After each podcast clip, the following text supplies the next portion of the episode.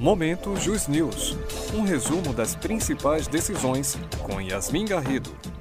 Olá, seguidores do Ben News, eu sou Yasmin Garrido e começa agora mais um Momento Jus News.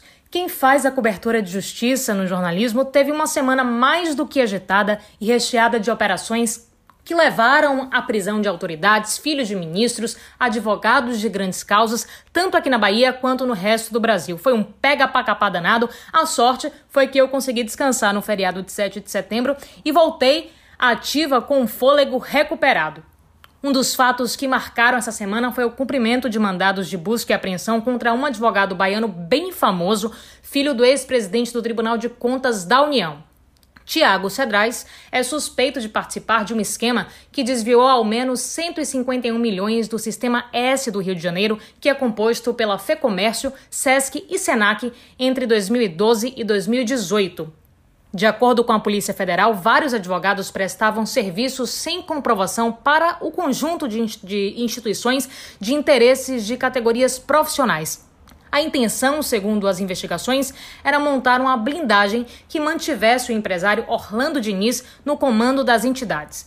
Entre os alvos, além de Tiago Cedrais, está o escritório Teixeira Martins Advogados, do advogado Roberto Teixeira, que é sócio de Cristiano Zanin Martins, que é o responsável pela defesa criminal do ex-presidente Luiz Inácio Lula da Silva. Além deles, os escritórios da primeira-dama Adriana Anselmo e Eduardo Martins, Ana Teresa Basílio e César Asfor Rocha também estão entre os investigados. Quem também se viu na mira da PF foi o advogado da família de Bolsonaro, Frederico Wassef.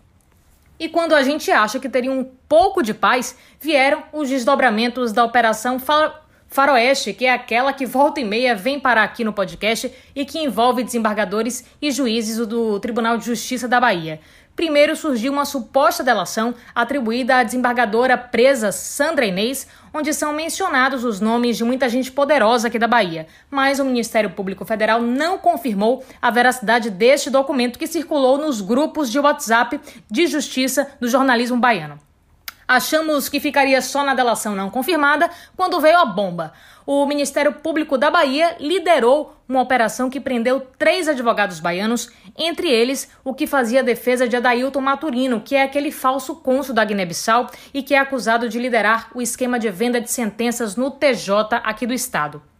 Em dezembro do ano passado, João Carlos Novaes, o advogado, foi alvo de mandados de busca e apreensão acusado de movimentar de forma suspeita 29 milhões de reais. De acordo com a decisão do ministro Og Fernandes, à época, que é o relator da Operação Faroeste no STJ, os valores foram obtidos pela Unidade de Inteligência Financeira, que é o antigo COAF.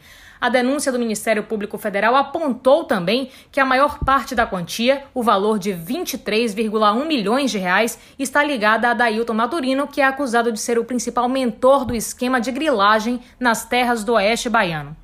Passado esse susto, mais uma vez acreditando que o, que o Judiciário iria se acalmar, vem a notícia de que o Supremo Tribunal Federal negou o pedido liminar feito pelo desembargador aposentado do TJ Bahia, Rubem Dário Peregrino Cunha, também investigado por vendas de sentença na corte.